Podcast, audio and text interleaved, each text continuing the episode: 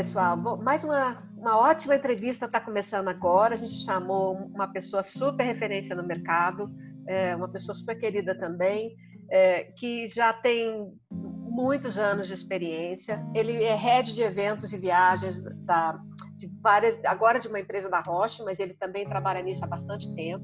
Tem dois filhos muito legais, que é a Isabela e Guilherme. É, já, já foi presidente da Alagef, já substituiu, acho que já, né? Já passou o bastão, Rodrigo? Ainda, ainda não passei, ainda estou como presidente. É, ele está ainda como presidente da Lagev e tem formação de turismo, marketing, marketing digital, gestão de pessoas. Está desde 95 no setor, atuando em várias empresas é, de alimentação, automobilístico, agro e outras.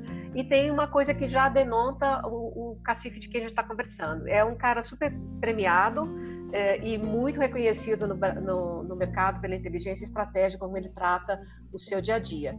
Então, eu tenho o prazer de apresentar para vocês o Rodrigo César, é, que está aqui comigo junto com o Robson Lisboa da Media Code para a gente fazer esse podcast legal para vocês, tá? Bem-vindo, Rodrigo.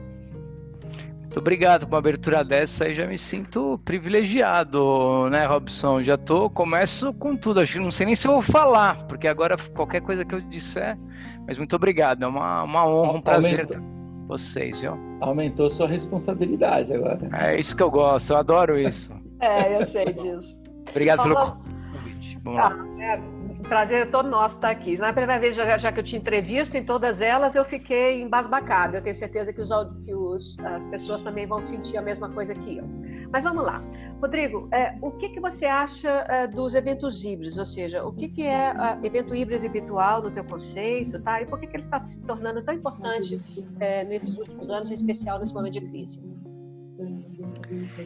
Bom, o evento híbrido, acho que ele tem é, eu não sei se ele tem um entendimento correto no mercado, mas é, eu vou dar os meus entendimentos dele. É, o meu entendimento é, é a gente chegou em determinado momento numa necessidade de ampliação é, do escopo de, de eventos, do, dessa abrangência de um evento. Então, a limitação física, ela fez com que a gente buscasse outras formas da gente ampliar a audiência e o potencial dos eventos. Além disso, a gente mora numa grande cidade, mora em São Paulo e nas outras grandes cidades, e sem dúvida que a, a questão de mobilidade também favoreceu muito essa, essa nova possibilidade de um evento híbrido. O grande desafio, e aí eu já comentei isso anteriormente com você, Vanessa, eu acho que o maior problema de todos esses é que a gente acabou transformando eventos presenciais em eventos híbridos, porém, os conteúdos dos eventos é, presenciais não foram transformados no, no, no conteúdo para evento híbrido. Então, quer dizer, a gente só transportou o evento do presencial para o digital também, mas o conteúdo nunca a gente preparou de forma correta para que ele fosse realmente híbrido. Né? Porque eu acho que tem um desafio gigantesco no evento híbrido, que é você equilibrar um conteúdo do presencial e do virtual nos seus times, no seu formato, é, em tudo assim. E, e aí é, e é diferente quando você faz só um evento virtual e só um evento presencial, porque aí os, os, os conteúdos são específicos. Então, de forma geral, é, ele surgiu basicamente na possibilidade, quando teve a digitalização, é na possibilidade de você ter a expansão de um evento que anteriormente ele tinha uma limitação por espaço físico e por é, questões de budget, muitas vezes. Então, foi isso, é expandir a sua voz, a possibilidade e entrar em, em lugares que, teoricamente, anteriormente você não conseguiria entrar. Bom, eu acho que você já respondeu a segunda pergunta desse bloco, que era exatamente vantagens e benefícios no seu uso, né? Isso é, é, é, bem, bem bacana de você já ter adiantado. Quais os formatos que vocês usam aí na Rocha? O que, que você acha é, que o mercado poderia utilizar para ajudar nessa crise? Bom, a gente já, inclusive a gente já fez essa semana, a gente já teve um town hall. Um town hall é um evento para toda a empresa e completamente virtual. A gente não tinha nem estúdio, né? Os palestrantes estavam é, nas suas residências, os convidados. Então ele era é um é um stream com com Webex que foi feito. É uma plataforma da, da própria Roche que a gente utilizou É, mas a gente usa diversas, depende muito do, do propósito da, da, do evento. A gente tem feito muito eventos é, com, com para palestrantes, mesmo com, com, classe médica também nesse momento, para tentar é, solucionar algumas questões mais técnicas e não essas questões que estão sendo jogadas no mercado, que todos nós estamos ouvindo, da crise, mas muitas questões são bem técnicas, que é para só e pura exclusivamente para eles, e a gente tem feito esses, esses eventos em diversas plataformas. É, eu não sei se cabe aqui a gente ficar falando de cada plataforma, é, mas o que a gente busca cada vez mais hoje, nesse momento, é ter plataformas simples, onde tem fácil acesso, onde não carregue muito sistema, onde você não precisa ter uma, uma, uma internet muito potente para você conseguir é, visualizar aquilo tudo. Então, o que a gente está buscando cada vez mais são formas simplistas é, e, e, rápidas da gente poder conectar sem ter grandes infraestruturas de, de, de, internet na residência, onde cada um está, né? Porque a gente tem diferentes cidades, é, estados, e isso influencia muito na, na captação é, né, da, do conteúdo que a gente está passando. Mas a gente faz bastante isso, faz desde eventos internos para todos os colaboradores, onde é, a gente vai passar questões de é, internas, fazendo treinamentos é, e para público externo. Hoje, especificamente, público externo é um, uma audiência muito complicada, porque principalmente na nossa área farmacêutica, o público médico cada vez mais está dentro da, das urgências e eles estão focando e priorizando cada vez mais as urgências e não os eventos. Mas na medida do possível a gente tem feito isso tanto para público interno quanto público externo. Uhum. É, quais são as grandes diferenças, além das que você citou do conteúdo, é, de, que é, tem que ser focado e diferente, que você vê entre o digital e o presencial? Se você destaca mais alguma característica, o cuidado que eles têm que observar? É, o cuidado maior é que é, eu acho que o, o, o, digital ele não tem tolerância, ele é tolerância zero. O presencial existe nível de tolerância porque você está por ali, você foi convidado. Então, o que eu acho, a grande diferença é que você não tem a possibilidade e o direito de errar no conteúdo, ou no palestrante, ou no, no, na, no formato. Porque quem está do outro lado, ele vai partir para outro, ele vai deletar. Então é tolerância zero. Então isso que me encanta um pouco do digital, que é essa questão certeira. Você tem que realmente fazer o que o cara quer ouvir, o que ele precisa ouvir e o que ele quer realmente. É, então não é o que você quer passar, o que você quer dizer, ou a, não, é o que ele precisa realmente receber. E se isso não for realmente direto e certeiro, um abraço, meu amigo. Você não será ouvido, porque ninguém também sabe se eu estou te ouvindo ou não. Eu vou pôr no mute, vou andar de é. bicicleta. Eu então, tenho eu um exemplo. Que... Ah, só, só para ilustrar isso que você acabou de falar, que ontem eu participei. A gente fez uma reunião mais cedo com o pessoal de Portugal e eu dei um exemplo, e é legal para ilustrar o que você acabou de falar. Ontem eu estava num, num, webinar é, de e-commerce e é, o, o, cidadão falou que iria entregar uma pizza lá, queria dar um determinado assunto, e ele só tinha capa o assunto do, do, do, assunto que ele falou que ia entregar, só tinha capa. Dali em diante ele falou o tempo dele inteiro sobre a empresa dele, sobre como é o serviço que ele entrega, etc, etc, etc. Como tinha os comentários no webinar, as pessoas começaram a detonar o cara, assim, assim, sem medo e sem dó. Falar, amigão, você vai falar do assunto ou vai ficar vendendo a sua empresa? Eu também tenho é. empresa para vender. Você, eu também vou vender a minha aqui nos comentários ou vou simplesmente assistir e comentar o assunto? Esse negócio de tolerância zero é absolutamente verdade, inclusive quando, no conteúdo que você vai apresentar. As, as, pessoas começaram a adotar menos filtro, acho. É, é, a questão até das novas gerações, e que eu percebo muito claro. Eu tenho filhos, um filho adolescente, uma filha também entrando na adolescência. É, você tem uma, uma liberdade muito maior de expressão e as pessoas se expressam realmente muito mais e diretamente, sem, sem grandes filtros, né? Elas realmente são verdadeiras. Isso que é encantador de um lado. É claro que você não ter isso presencial também é um é terrível, eu acho isso muito perigoso. Mas enfim, é, é, esse eu acho que é o lado positivo, que realmente as pessoas elas se expressam, se colocam, elas não vão deixar um cara falar um monte de baboseira se aquilo não está agregando para ninguém que está ouvindo, porque, pô, por que, que a gente está aqui te ouvindo então, meu amigo? Não precisa, vai, vai pro próximo. Muito legal, eles, excelente. E eles chegaram até a ser razoavelmente educados, assim, eles falam, assim, é, meu, meu querido, meu amigo, é, você pode voltar ao tema da palestra, por favor?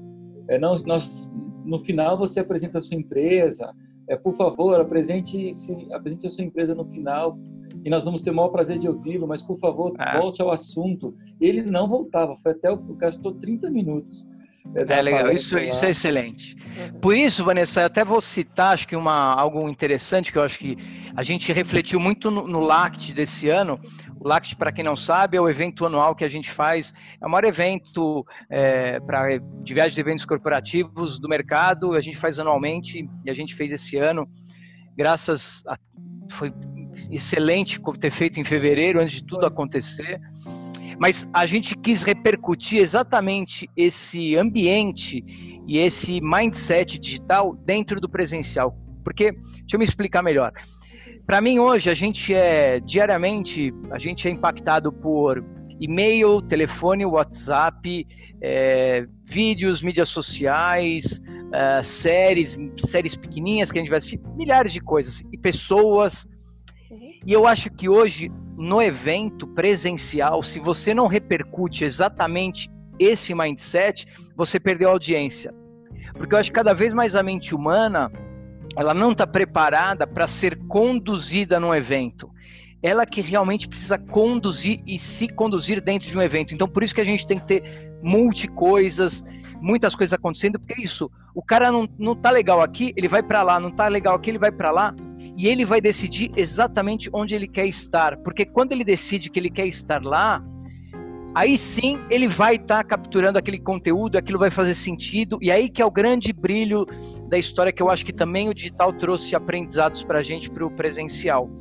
Porque essa tolerância zero que a gente, que eu estava dizendo no começo, é legal a gente replicar isso no presencial.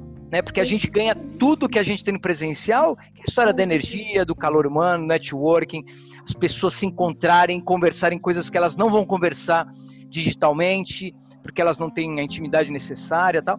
E além disso, a gente repercute esse sentimento e essa esse mindset do, do, do digital, né? Eu acho isso fundamental. Se a gente não consegue refletir, refletir isso no evento, eu acho que a gente tem um sério risco de perder a audiência é, com o tempo, assim. Com certeza.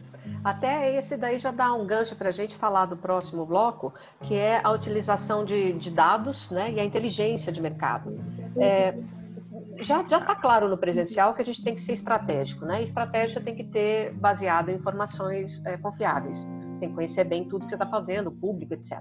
No caso do, do, dos eventos híbridos, o volume de informações que você pode ter de um evento híbrido é absurdo, né? Você pode ter uma, uma informação muito grande. Como é que a gente pode estruturar essa inteligência de dados no evento é, virtual? Para onde começar é, a trabalhar? O que, que a audiência pode usar de insights para isso? É, bom, para mim, dados e métricas hoje é o coração de qualquer evento. Hoje a gente, é, na área, a gente desenvolveu um canvas específico para nossa área. É, então, a gente não começa um evento se a gente não tem claro o como a gente quer que o convidado entre e como a gente quer que ele saia. Se isso não está claro e se a métrica que a gente quer medir nesse evento também não está clara, a gente nem começa o evento. Por quê? Porque senão esses dados, essas informações todas que são fundamentais dentro do evento, elas se perdem. E aí as pessoas podem falar, ah, vamos fazer o ROI, vamos fazer. Não, é, o NPS, não é mais sobre isso. O retorno sobre investimento, sobre engagement, o ROI, ou tem diversos que surgiram aí. É, ele é evento a evento. A gente precisa ter claro o que a gente quer medir. Sem dúvida nenhuma, Vanessa, que o, o virtual ele tem uma infinidade de dados, que isso é incrível. A gente consegue ver tudo o que aconteceu, como é, o nível de, de navegação das pessoas, quanto tempo elas ficaram realmente prestando atenção, adesão, tudo isso tem uma riqueza de dados incríveis no virtual, mas eu acho que seja no presencial, seja no virtual, a gente tem que ter claro o que, que a gente quer com aquilo, qual o objetivo final, e isso está ligado diretamente com a métrica. Então, eu quero ter um nível de adoção diferente do meu produto, o nível de conhecimento desse cara, ou eu não quero ter nada, esse é um evento puramente político, sei lá, mas que a gente tenha claras métricas que a gente consegue medir, e sem dúvida nenhuma que o virtual consegue nos ajudar e muito, porque aí a gente consegue medir o que a gente quiser. Né? Porque hoje os dados que são gerados, seja numa live que você faz, é, no Insta, você já tem dados incríveis para depois você poder trabalhar isso, ou seja, em qualquer plataforma. Então, eu, eu acho que o mais importante, se eu pudesse dar uma mensagem, Vanessa, é justamente isso. Na largada, no briefing, o, o impacto que você quer ter, ter, junto ao convidado tem que estar claro e a métrica tem que ser, desenhada ali. Porque não necessariamente a métrica e os resultados vão ser logo após o término do evento. É um pós-evento que está um pouco mais à frente. Aí isso tudo está dentro de uma estratégia muito maior que só o dia do evento. A gente tem que parar de olhar o evento como o dia do evento. O evento é apenas uma história que vai acontecer num projeto de de estratégia muito maior, que começa antes da história, ele vai depois, e ele não pode ser mais. O profissional de eventos ele tem que parar de olhar o evento como o dia. Ah, então meu evento foi incrível. O que, que foi incrível? O que, que aconteceu depois? O que, que você fez antes? Como você trabalhou toda essa jornada? Como isso está interligado na estratégia do produto realmente? Ou isso é uma ilhazinha que você fez, está lindo plasticamente? A gente tem uma, um, um, passado, uma cultura de eventos que é muito em cima da plástica do evento. Uhum. Isso cada vez mais vai cair. Né? A plástica é importante? Claro que é. No final, a forma, o formato, tudo que a gente está colocando, mas é muito mais do que isso. E aí os profissionais estão cada vez mais entendendo que é, é isso, não dá para ser. Não é a beleza vazia, é, é muito além disso, e isso é uma busca que a gente tem que ter no nosso dia a dia. E eu acho que é algo que eu tenho falado bastante, tenho tentar, tentar disseminar, porque quem quer ser estratégico se faz ser estratégico e, e não tem dúvida quando a pessoa, ah, eu sou estratégico, eu não sou. se você não se considera, então você não é. Mas se você se considere, se você está dentro de uma história, onde você está ligado com uma história que aconteceu antes do produto, você sabe o porquê você está fazendo aquilo, o que vai acontecer depois, você se conectou também com a força de campo, convidou esses médicos e depois eles estão, vão ajudar você a coletar as métricas, as coisas estão todas amarradas e aí sim você não precisa perguntar se você é ou não estratégico, né? Isso é uma pergunta redundante, não é, não é isso, não é sobre isso né, a nossa área. É mais sobre o entendimento do que é o evento dentro de toda uma história, uma jornada, uma estratégia muito maior de um produto, de uma empresa, seja lá do que for, né? Bom, o pessoal que está escutando a gente tinha alguma dúvida da introdução que eu fiz eh, sua sobre estratégia e visão de mercado? Eu acho que não tem mais nenhuma, né? Porque essa sua fala agora foi perfeita, né? É não, eu adorei, adorei, até vibrei aqui do meu lado quando ele, quando ele coloca essa questão de que o evento não, não, não, acontece, não é só durante o período do evento. Eu até chamo ah, os profissionais gestores de evento que se preocupam mais com o que acontece nos três dias de evento de eventeiros. O que é um eventeiro? É o cara que ele só quer saber se não deu BO nenhum no, até o último dia do evento. Não deu BO nenhum, sucesso total e tal. Se as pessoas não se conectaram, se não fizeram negócios, se, se não houve networking, ele nem sabe desses números, ele nem liga para esses números. Ele se preocupa se até o último dia não teve nenhum BO, não teve nenhuma falta de energia, não teve ninguém protestando dentro do evento. Para ele foi sucesso total no evento. Só que o evento é muito mais, como, como o Rodrigo falou. Parabéns, Rodrigo. Achei sensacional o que você falou. Eu sabia, eu que, que agradeço, Robson, eu sabia que o Robson ia gostar, porque ele é muito, também muito focado na estratégia. Acho que nós três somos, né? Então, acho que isso também dá uma combustão muito grande, até na, na conversa que a gente está falando. É, Rodrigo, você falou anteriormente em plataformas, né? Esse é o nosso bloco agora, e que eu queria que você indicasse Quais são as, as principais tecnologias que você está usando e quais são os critérios que você usa para escolher a tecnologia? Como é que o pessoal pode também ancorar nisso que você está falando para gente para eles poderem fazer seus eventos de uma forma melhor? É, é, essa é uma pergunta que todo mundo hoje, o que usar, qual ferramenta, qual. Uhum. E, e isso, o, o mercado ele está perdido nesse sentido. Eu acho que a gente teve grandes ferramentas que, seja o Zoom, seja o WebEx, o Hangout, que são as, o, o próprio faz, o webinar tal, é, que são as ferramentas que têm a maior abrangência, têm a maior é, utilização. Mas eu volto naquela pergunta de que o que, que eu quero com aquele evento, o que, que eu preciso ter, a qualidade da informação, eu não posso que o sinal caia, ou não tem problema, isso não é mais um problema no evento. Então, tudo depende do, dos porquês e das necessidades do evento. Então, o que a gente tem buscado hoje na empresa é, é a conveniência de eu ter um suporte global dentro de uma ferramenta é, que a gente utiliza. Então, a gente faz essa é, o streaming com o WebEx, que é um mix que tem, porque é uma ferramenta é, oficial da empresa e, e para a gente acaba sendo é, muito, enfim, é, tem uma funcionalidade muito boa.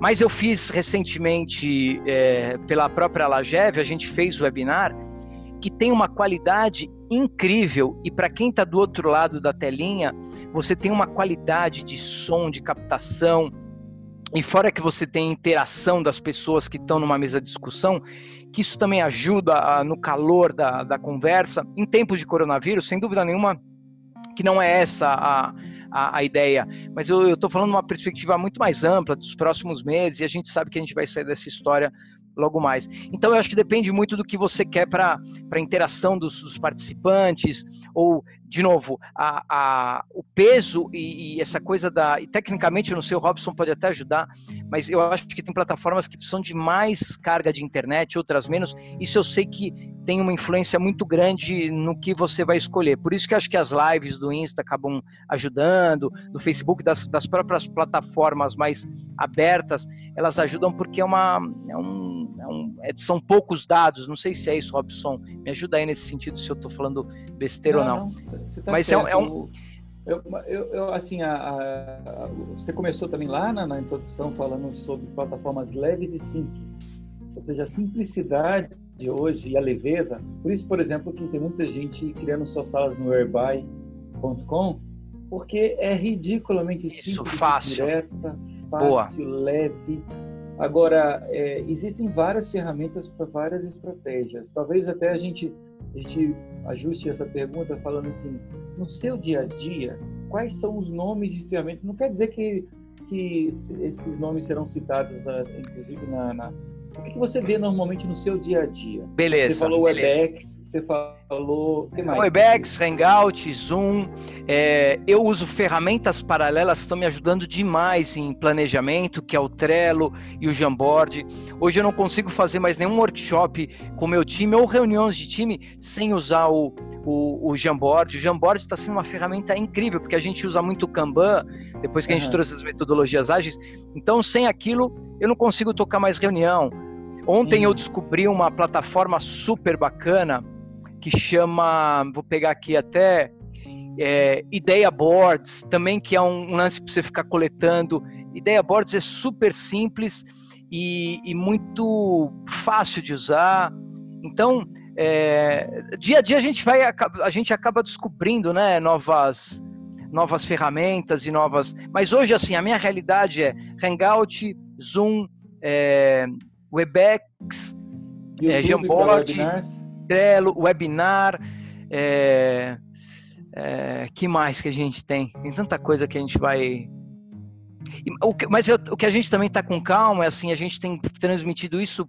Eu até participo de um grupo estratégico para falar de trabalhos remotos dentro da empresa que as pessoas irem passo a passo de acordo com as suas necessidades, porque senão a gente começa a pirar porque tem tanta coisa no mercado e é. uma coisa bacana, eu acho, as curvas de adoção disso, a gente vai chegar em curvas de adoção incrível de forma, claro, forçada em função do coronavírus, que vai ajudar demais as pessoas nos seus home offices que elas vão continuar tendo, nos momentos que ela não vai poder estar presencial. Então eu acho que isso vai ajudar a, a elevar a curva de adoção de forma obrigatória, mas que isso vai ajudar muito a gente lá na frente é, nas nossas interações, né, Robson e, e Vanessa. É, legal, no webinar que eu estava ontem falaram exatamente isso. Falaram, quantas vezes você cancela uma reunião dentro da empresa porque não tem sala. A sala, Perfeito. todas as salas estão ocupadas, não tem mais a reunião.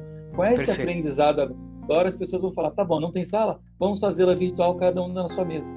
E é a reunião vai acontecer cara. da mesma forma. Isso é legal. Ou seja, o mercado, depois dessa crise, muda de uma forma definitiva. Novos hábitos vão ser colocados, novas ferramentas, e o, o nível de aprendizado, como você está falando, né, ou a curva de adoção que você falou, que citou agora, realmente veio para ficar e, e vamos navegar nessa onda, porque eu acho que a vida pode ser mais fácil, mais simples também, né? Você concorda? Ah, sem dúvida. Se a gente não olhar o copo cheio em toda essa tragédia que a gente está vivendo atualmente, econômica, financeira, social, eu não tenho dúvida que isso vai ser um legado para todos nós, futuras gerações, e é, a gente, eu acho que é, ajudou as, as gerações mais antigas a correrem, a gastarem e treinarem, sabe aquele aquele intensivão para você ganhar músculo uhum. é, que você faz de um mês? É isso que eu acho que vai acontecer. Dois, três meses que todo mundo vai ganhar músculo para ficar equalizado com as novas gerações que já nasceram dentro dessa história. Então, isso eu acho que de alguma forma ajudou no, no equilíbrio do nosso ecossistema, sabe? Uhum, eu concordo contigo. Mas vamos lá. Então, agora tem uma, uma dúvida que o pessoal é muito forte nisso, que é como é que planeja e constrói o evento híbrido a gente, e o virtual, né? A gente já falou algumas coisas sobre isso, é, mas eu queria que você a, a, alinhavasse um pouquinho melhor para o pessoal como é que deve ser a, feita a construção de um projeto, de um evento híbrido e virtual para ajudar o pessoal que está escutando? Ah, o primeiro, acho que o primeiro ponto que eu, eu sugiro é você precisa se desapaixonar pelo evento físico. E o se desapaixonar pelo físico não é que ah, a gente vai abrir mão, não é mais estratégico, não importa. De jeito nenhum. O, evento ele nunca vai perder a sua importância, o contato, a, a, os negócios que acontecem nos pequenos momentos, nas interações, algumas relações que a gente cria na, com presença. Nada disso vai. O, o sentimento, a emoção, tem tanta coisa que rola no presencial. Isso é não, não tem ninguém que, que hoje fala, ah, isso vai perder. De jeito nenhum. Não é, não é sobre isso que eu estou dizendo. Mas quando a gente começa a estratégia, a gente não tem essa abertura de abrir mão de valores que a gente tinha muito enraizados, nada acontece. Então, a minha primeira grande sugestão é essa: se junte com as áreas de digital da, da sua empresa, sejam áreas que trabalhem próximas, ou se você não tem área de digital, que se conecte com o digital de uma outra forma porque você não pode mais deixar de considerar isso como uma uma das ferramentas, uma das possibilidades no seu evento. Então, essa é a primeira dica. E a segunda, eu, eu, posso ser repetitivo, mas é de verdade entender os porquês, o objetivo. Porque às vezes você está impactando um público limitado, presencial, e não é sobre isso o evento, a estratégia não é sobre isso, ela, é, ela teria uma outra estratégia, você precisa impactar mais pessoas de forma pulverizada, é, não tem um, o budget, às vezes você não precisa forçar custo, você pode investir em outras coisas que não no, no, na presença física das pessoas. Então, eu acho que você entender de verdade os porquês e trabalhar os cinco porquês ajuda sempre demais que é uma regrinha fácil, é pergunte cinco, para quem não conhece, é pergunte cinco vezes por que de alguma dúvida que você tem, que você vai chegar na causa raiz. E aí você vai entender, e aí você vai fazer aquele evento baseado nesse porquê final e não naquele inicial que as pessoas às vezes não tinham ainda trabalhado muito bem. Eu, eu acho que são duas regrinhas simples, mas que ajudam a, a, a, a, ter esse entendimento, sabe? Acho que a gente podia citar outras coisas, mas acho que pode ser uma receitinha, duas receitinhas mais rápidas, assim, sabe? Não, tá perfeito. Essa, esse início tá fantástico, porque se você não começa um início bem feito, você, com certeza o resto vai dar errado, né? Isso serve também num projeto de um evento presencial. Então, tá absolutamente perfeito. Eu queria só que você chamar a, a atenção do pessoal que está escutando para uma coisa super importante que ganha, ganha é, referência diferente no virtual e no híbrido, que é o engajamento das pessoas que estão escutando. É, ou seja, é, é, muito mais difícil você segurar a atenção de quem está no digital é, e no híbrido do que no presencial. Quais são as ferramentas que você mais usa de engajamento? Qual a estratégia que você usa para conseguir esse engajamento das pessoas durante o evento digital? Boa.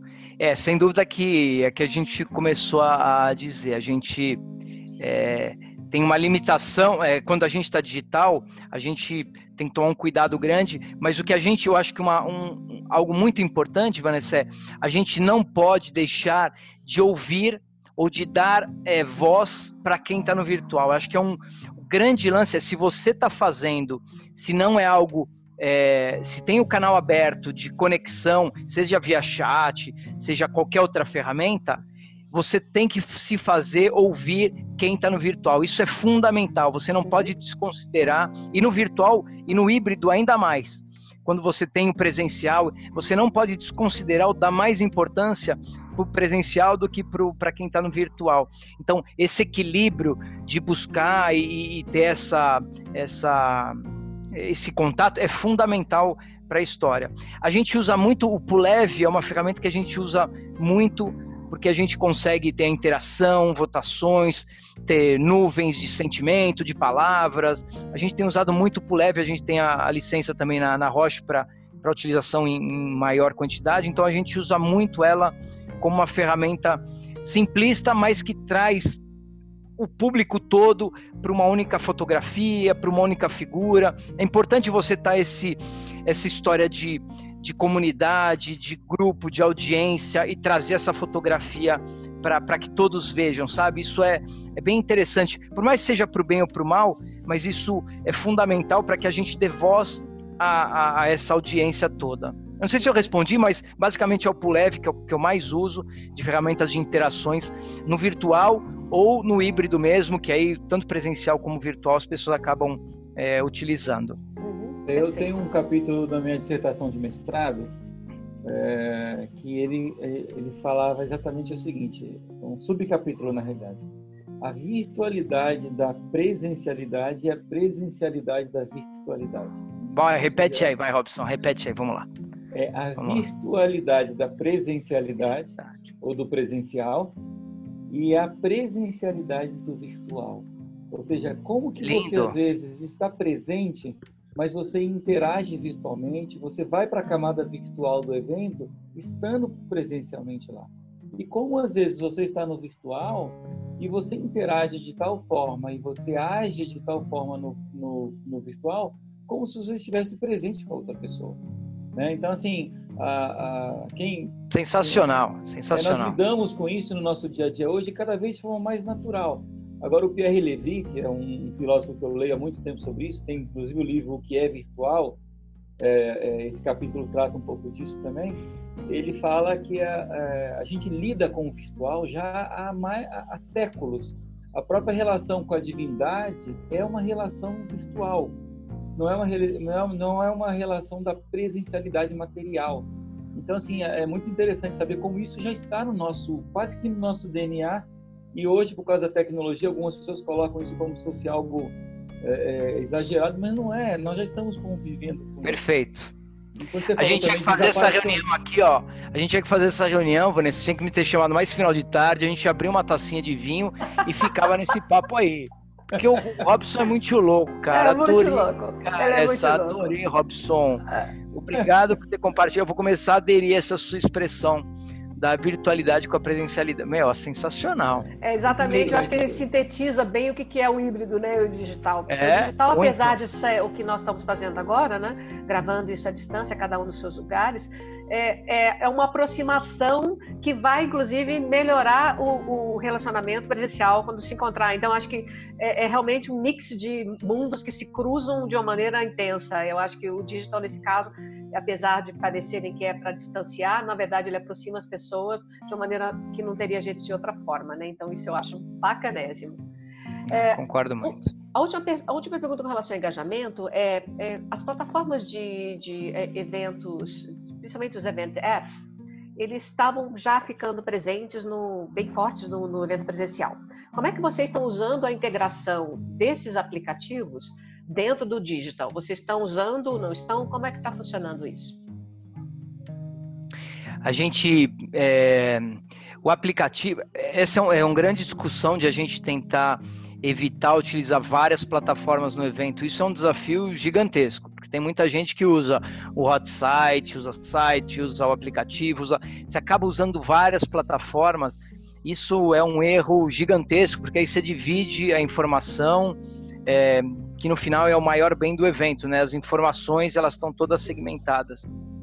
É, a gente tem usado e a gente entende que o aplicativo tendo uma função e, e um real entrega de valor para o convidado, a gente sempre tem, tanto que a gente tem um aplicativo da Roche de eventos, então, um aplicativo que a gente desenvolveu, a gente tem, é, e a gente aplica só onde a gente realmente vê que tem valor e a gente não vai ter duplicidade de, de plataformas ou de conexão junto a esse convidado. Porque hoje, quando a gente fala de aplicativo, é um desafio gigantesco você falar para o cara, meu, baixe esse aplicativo que você vai ter valor a isso. Porque todo mundo quer que abaixe o seu aplicativo. Como a gente tem um único aplicativo da Roche, e todo mundo que já participou de algum evento já está cadastrado, isso facilita muito e o cara é mais rápido. Então, por isso que a gente definiu ter um único aplicativo Roche para qualquer evento Brasil, no exterior, seja lá onde for, para facilitar a vida do convidado. Mas a gente usa quando a gente entrega valor realmente, quando tem informação que ele vai precisar realmente ver lá. Não é só para constar, não é só uma agenda que vai estar tá lá, é realmente entregar algum valor para aquela pessoa. Tem alguma informação que ele vai precisar usar durante o evento, antes do evento, lá se a fonte de informação única que ele tenha para o evento como um todo, né? Mas a gente usa e a gente é, ainda vê valor nisso quando bem aplicado, Vanessa. Hum. Eu acho que para quem não sabe, a indústria farmacêutica, que é onde o, o o Rodrigo está atuando agora, já tem um tempo já, mas está tá presente nele agora, é, é, uma das mais complicadas no sentido do compliance. Então, assim, tem muitas mais restrições na indústria farmacêutica que outros setores econômicos que utilizam os eventos como ferramenta. Então, isso é só para registrar que é, é muito mais complicado para ele do que outros setores. É excelente para as pessoas saberem que eles, os campos abertos e qualquer tipo de interação, e se tiver qualquer comentário relacionado a algum medicamento, isso tudo precisa ser reportado. Tem um período de 24 horas, então tem todas questões é, legais aí que a gente precisa cumprir, por isso que tem um, algumas restrições que a gente precisa estar tá cumprindo nesses aplicativos e plataformas para evitar qualquer tipo de problema. Excelente, Vanessa. Um ponto, um ponto interessante, Rodrigo, nessa questão só da aplicação, e que aí eu puxo um pouquinho a brasa para minha sardinha, mas sem querer fazer mexer, é, é seguir a lógica dos super apps, ou seja, de você ter uma plataforma, um app, que ele é. Você não tem que instalar e desenvolver vários apps, você faz um app só Uhum. Esse app ele é utilizado tanto para você realizar eventos, quanto reuniões, quanto distribuição de documentos. E você adiciona a esse super app funcionalidades é, de acordo com a necessidade do evento. Na realidade, você ancora a experiência digital da pessoa na unidade do celular dele, que é na unidade do indivíduo, através Perfeito. do app. E todas as outras tecnologias você ancora nessa experiência. Então, ela tem que ser multi-integrável. Se você vai usar Zoom, se você vai usar o, o, o Isso, o Pulev, ela está toda integrada. É isso aí. É, Slido. Você... Slido, é.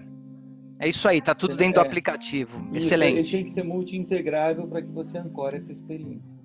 Perfeito, perfeito. Bom, Rodrigo, eu estou com dó porque a gente está entrando no último bloco. Como você falou, a gente pode conversar aqui por horas, né? Porque você é impressionante, a gente sempre está tá entrando em espiral aqui. É com relação a receitas no digital. É, tem um custo, uh, o pessoal fala que o digital é, tem um custo maior, mas na verdade ele também oferece várias possibilidades de receitas, né? A gente, você consegue ampliar muita coisa, então é, é, a gente poderia falar até amanhã também sobre custo-benefício, né, de usar o, o evento digital, mas é, queria que você é, passasse para a gente um pouquinho melhor quais são as opções de, de receitas. Eu sei que no seu setor é bem complicado isso, né, está é. dentro do compliance que a gente está falando, mas como analista de mercado, o que, que você indica para o pessoal que poderiam ser é, de receitas possíveis quando da utilização do digital? É, essa não é minha, na, no meu trabalho, não é o meu dia a dia, porque a gente uhum. não entende isso como um. É, mas sem dúvida nenhuma que esse tem um potencial gigantesco, e aí eu exploro na, na, na própria Lagev e, e, e com, com, colegas de, que, eu, que, eu, que eu compartilho. É, é, é sem fim, assim. Você tem. Porque no final todo mundo vai precisar da informação e. É, e, e, o digital ele tem essa capacidade de dar informação para todos e distribuir é, de forma fatiada o que ele precisar. Então, você consegue entregar para diferentes pessoas diferentes informações, segmentar, fatiar. É, então, é, eu, eu não, não, vou ser específico porque não é o meu dia a dia, meu dia a dia, mas é, ele é sem fim porque ele realmente consegue entregar valor, porque tudo que ele vai precisar já vai estar tá embarcado dentro da plataforma, vai estar tá embarcado lá a informação toda, e aí você tem várias é, vários gatilhos que você consegue puxar depois disso, acionando parceiros, e aí eu acho que criam-se relações de parcerias, até os próprios con concorrentes acabam se juntando. Aí eu acho que é um, é, de novo, sem fim, eu acho que tem uma infinidade de possibilidades é, quando a gente fala do, do digital, né? Uhum. Robson, mais alguma coisa relacionada a esse assunto? Em relação a, a, a novas receitas, é, existem, talvez dentro de uma corporação não seja o caso, mas o digital ele pode inaugurar é, novas formas de você expor produtos recorrentemente pós o evento presencial ou evento é, limitado pelo tempo ter acabado. Ou seja, eu se eu distribuo um conteúdo pela plataforma do evento para várias pessoas é, que participaram desse evento, quando eu tenho que atualizar esse catálogo desse produto, eu atualizo para todas as pessoas mesmo meses depois desse evento. Mas para atualizar isso, o organizador do evento pode cobrar uma taxa, ou ele pode, é, o show manager ou, ou a própria marca do evento pode monetizar de novo com, com, com, com esse novo acesso àquele público, né, através da plataforma do evento. É, o, o, virtual ele traz essa essa é uma possibilidade de novas remunerações e, e de outras também. É, você enxerga que existem outras outros formatos dessa monetização? Você já viu isso em algum evento até internacional? Esse, esse, essas outras divisões? E eu tenho uma perguntinha ainda em relação aos dados. Depois eu volto. Né? É esse no meu mercado e aí eu, o que eu frequento muito são eventos ligados ao mercado de eventos eu acho que nesses eventos ainda a gente tem uma, uma subutilização muito grande é, desse potencial. É, eu até posso comparar com outros mercados, quando eu fui é, estudar um pouco de marketing digital, eu entendi no mercado imobiliário o quanto isso hoje é grandioso, o quanto isso. Eu não tinha noção que só não chega nem a 30% dos apartamentos são vendidos é, nos espaços de venda, né? Nos, nos apartamentos modelo, no showroom, é, é. 70% é tudo de forma digital. É impressionante. Um outro dado que me trouxe, quando eles jogam, que eu também acho que isso pode estar é, tá dentro do convidado de um evento, quando eles direcionam qualquer empreendimento imobiliário, eles já direcionam para a pessoa correta. Eh, digamos target, um exemplo. Né? O target vai direto, que é justamente o que o digital entrega de valor. Ele vai para quem tem que ir e não para todos, que é o grande lance Netflix. Você está falando com todos, mas você está falando com o Rodrigo, com o Robson e com a Vanessa, porque a capinha do filme, da série que está sendo mostrada lá é de acordo com o meu perfil e não o nosso perfil. Então, eu acho que o digital, essa, essa questão de você ter o target mais direcionado, que nem só o exemplo voltar no apartamento, um apartamento que os caras estavam construindo no é, perto do, do estádio do Palmeiras, eles mandaram para alguns palmeirenses fanáticos e aquilo dava o direito a uma cativa, eles esgotaram as vendas do apartamento. Uh, Isso de forma muito rápida e simplista. Sensacional.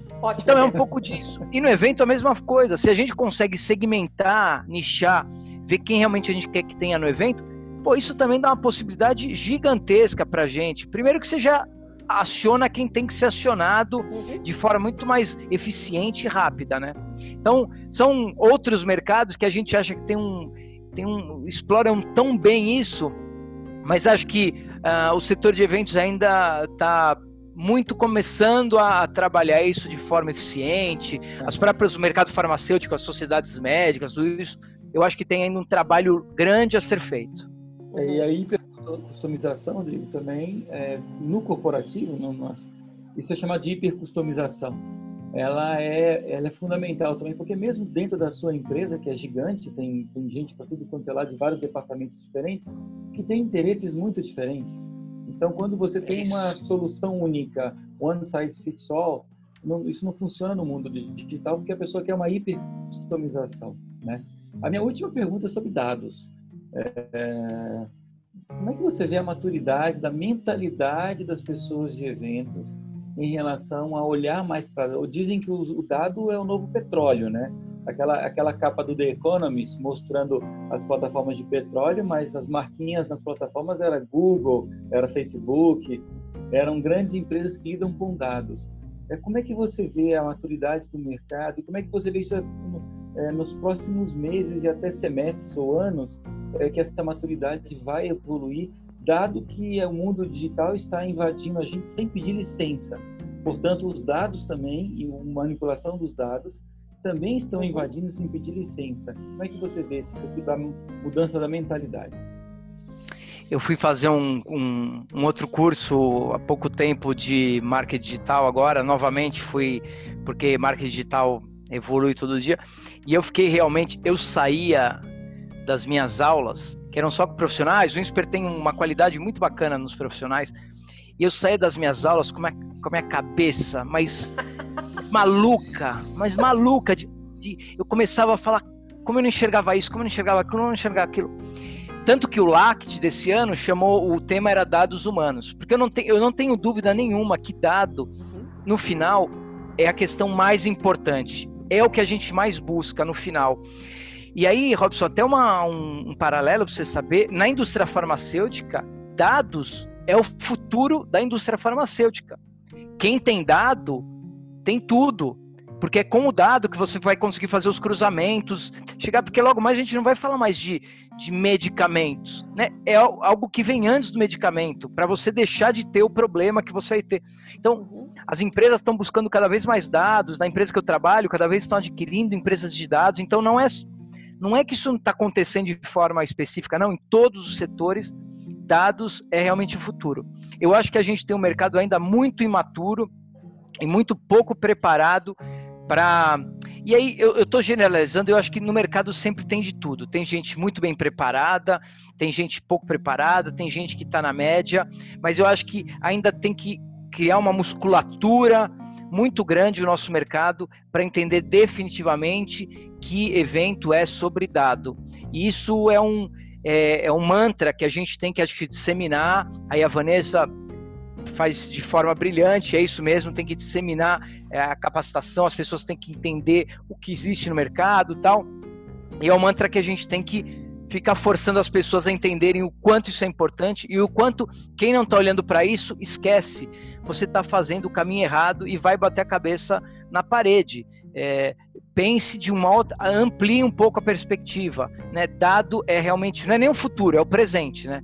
Futuro, uhum. a gente vê aquelas curvas de níveis de adoção exponencial das coisas, não tem jeito, não adianta a gente falar mais em anos, não é mais sobre isso, né? As coisas estão muito mais curtas e quem não quem não está olhando para isso, vá pesquisar, vá trabalhar, converse com pessoas de, do setor, que é fundamental para que você crie a, a, a sustentabilidade da, da, sua empresa, da área que você trabalha, seja lá de onde estiver, que, que você torne saudável e, e produtivo é, aquilo que você está é, tá fazendo hoje, né? Não deixe de olhar para isso.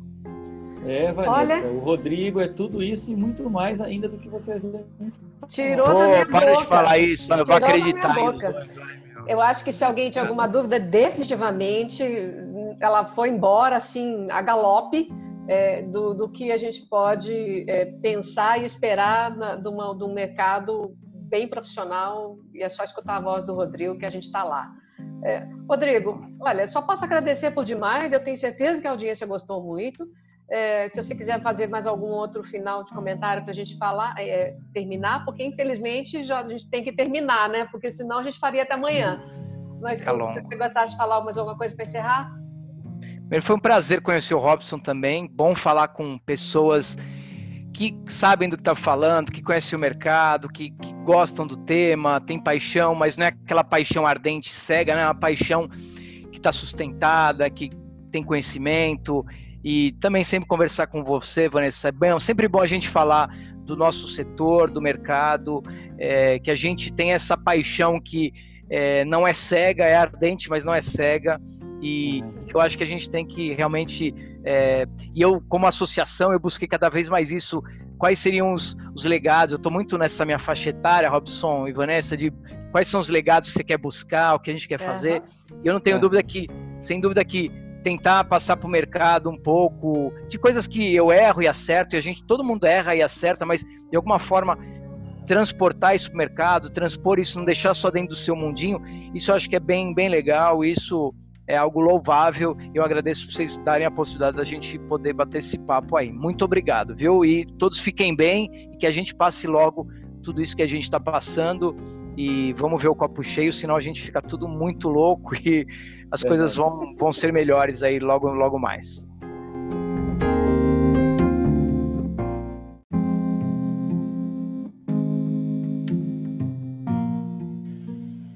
Hoje falamos então com o Rodrigo César.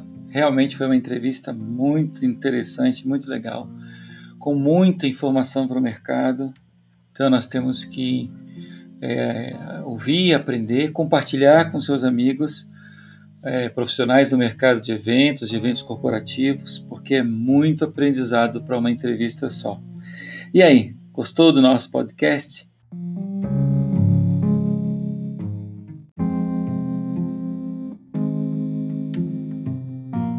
Ouça esse e outros episódios dessa série no seu app favorito de podcast.